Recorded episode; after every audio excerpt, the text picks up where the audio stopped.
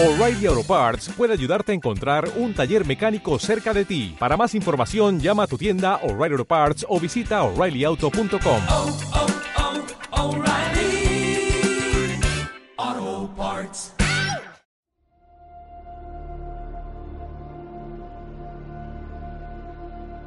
La luna deslumbrante asoma entre los árboles. La oscuridad de la noche lo inunda todo. Y una tenue niebla comienza a aparecer. Adéntrate en el bosque.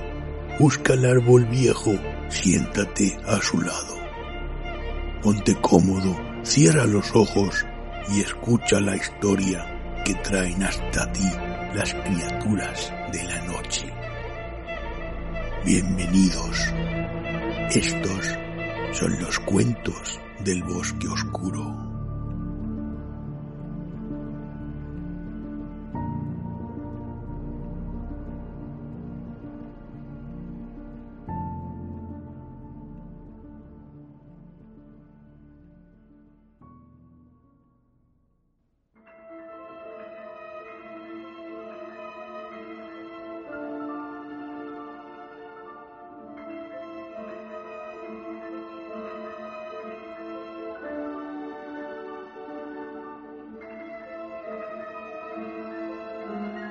Bocaditos de fantasía y ciencia ficción. Volumen 3.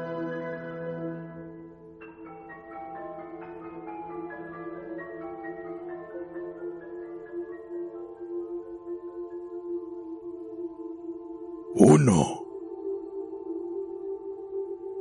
El volcán rugía con potencia en las alturas, expulsando ceniza y piroclastos al cielo estrellado. En su falda, los ejércitos del norte entraban en liza contra las fuerzas del mal. El combate era encarnizado. Ningún bando tenía intención de ceder. Paladines, hechiceros, jinetes de dragón y grandes señores luchaban y caían junto a sus camaradas. El barrizal se cubrió de cadáveres y el paisaje se tiñó de rojo. El volcán por fin erupcionó. La contienda acabó en tablas. Nadie regresó a su hogar.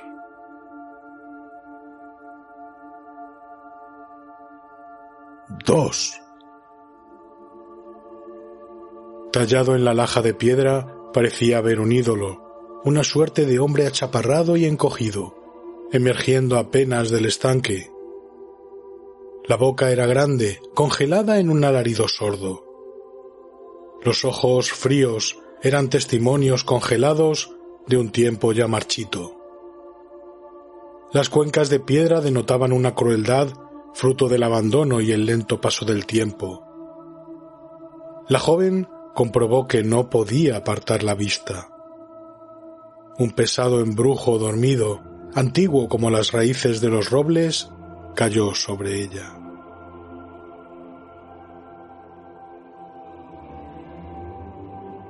Tres.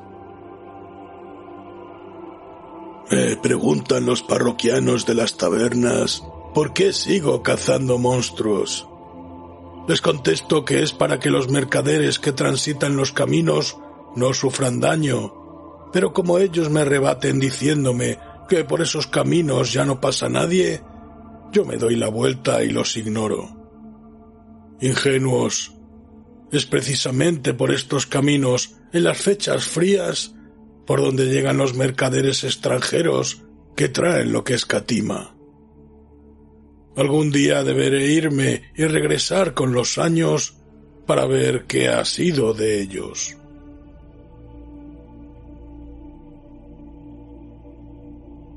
Cuatro. Remonté el río una vez más. El viaje me había llevado a cruzar medio mundo hasta encontrar a aquel anciano que me miró con ojos desorbitados, casi infantiles, cuando me reconoció. Ahora volvía al inicio de la ruta, o al final no sabría decirlo. Cuando el barco encalló en la arena, salté a la orilla y rugí. ¡Heme aquí, niño! ¡He vuelto! El pequeño se sobresaltó y volvió la cabeza con la mirada desencajada, hasta que me reconoció, y una sonrisa se dibujó en su cara, revelando sus arrugas.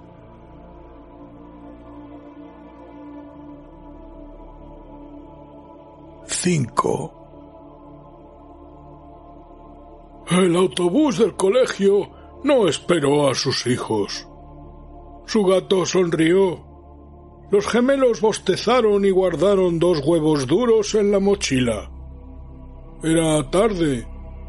El tiempo es un ladrón, pensó Alicia. Estuvo dando vueltas, calculando atajos y poniendo rectos los espejos del salón. Llamó a su jefe para avisar que llegaba tarde. Al colgar, se lo imaginó estrujando el sombrero.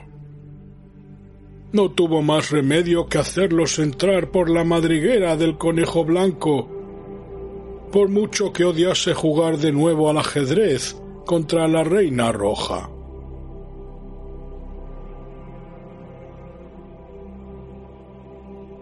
Seis.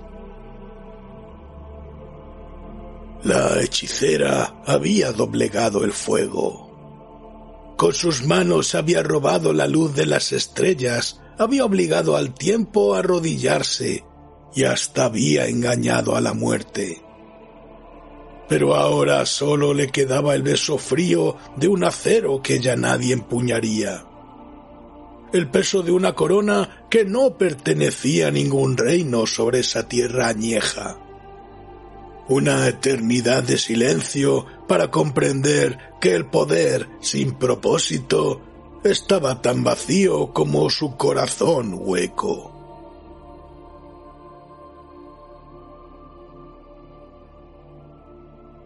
Siete. Un pueblo atontado limpia sus pecados manchando el de otros, con deseo propio de sentirse sucio y se fue por la carne y solo trajo vino. Y como se vino, pues todos borrachos. En esos conventos todos como cerdos, nos volvimos locos, luego se hizo amar y amar. Pero se parece que solo en las redes toneles de ron.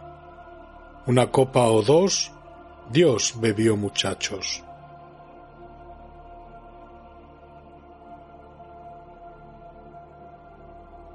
Ocho. Hace rato que me siento observado. Los árboles lanzan sonrisas crujientes a los helechos y las orquídeas vigilan mi paso con sus maliciosos estambres. Ahora comprendo por qué aquí no hay rastro de vida animal. Las enredaderas susurran sombras entre mis pies y el musgo me enseña los dientes.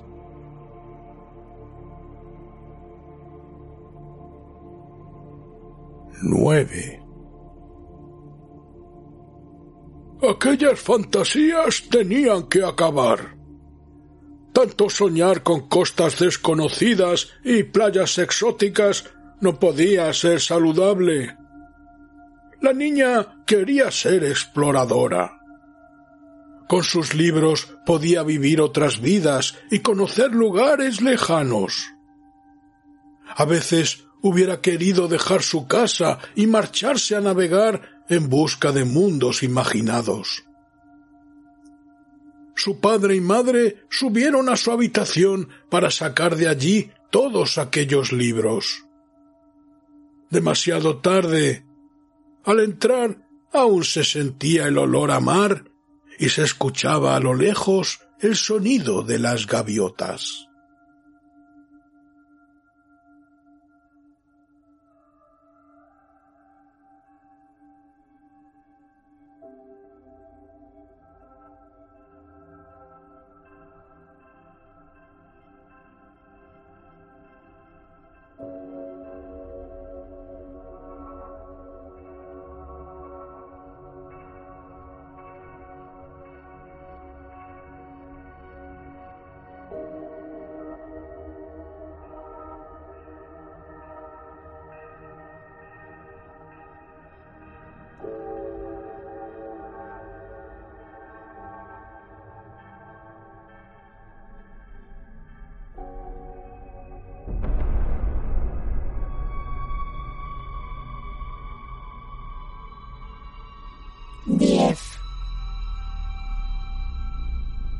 Año 2199.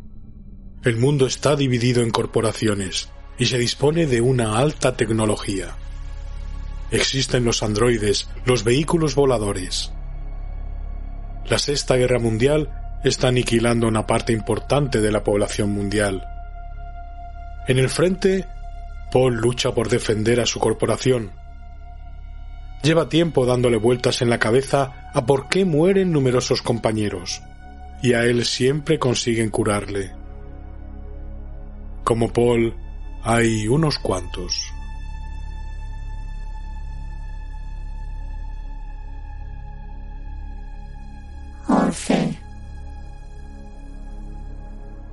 Todo iba bien hasta que los androides C-30 estrangularon a mi abuela. Vivía sola y tranquila en su apartamento, en una zona donde nunca se había detectado caso parecido. Entonces inicié campañas en contra de la venta de esos androides.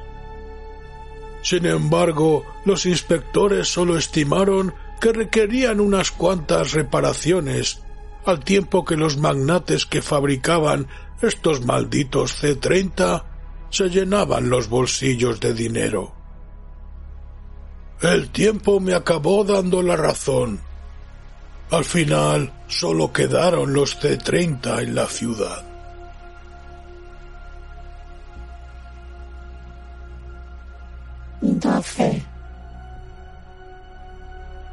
Tras mi lesión medular, comenzó la espiral de desesperación que le atrajo. Se mostraba en mis sueños como un ángel de decenas de ojos y áureos ropajes. Me mostró las maravillas y secretos del universo, el árbol del trión, que nutre de vida miles de planetas, o los cúmulos gaseosos de Cigueria 3, donde habitan los filtradores de azufre. Sin embargo, cada vez me despertaba más exhausta hasta que un día desperté como uno de sus ojos, muda, cautiva en sus ropas, condenada a observar eternamente.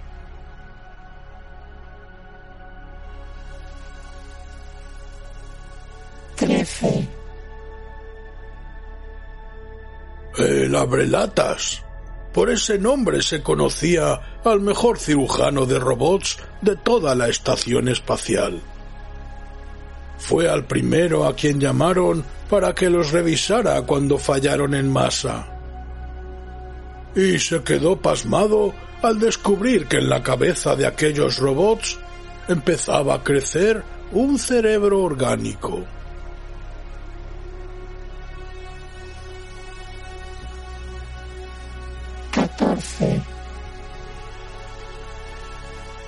La brutal potencia de los motores de la astronave se sintió en el suelo a varios kilómetros.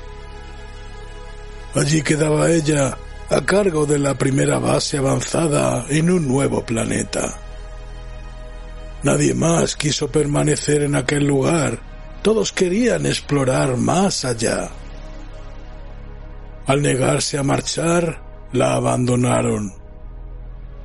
Ahora tendría una casa, un huerto, un mundo para ella sola y suficiente tiempo y espacio para criar al ser que llevaba en su seno.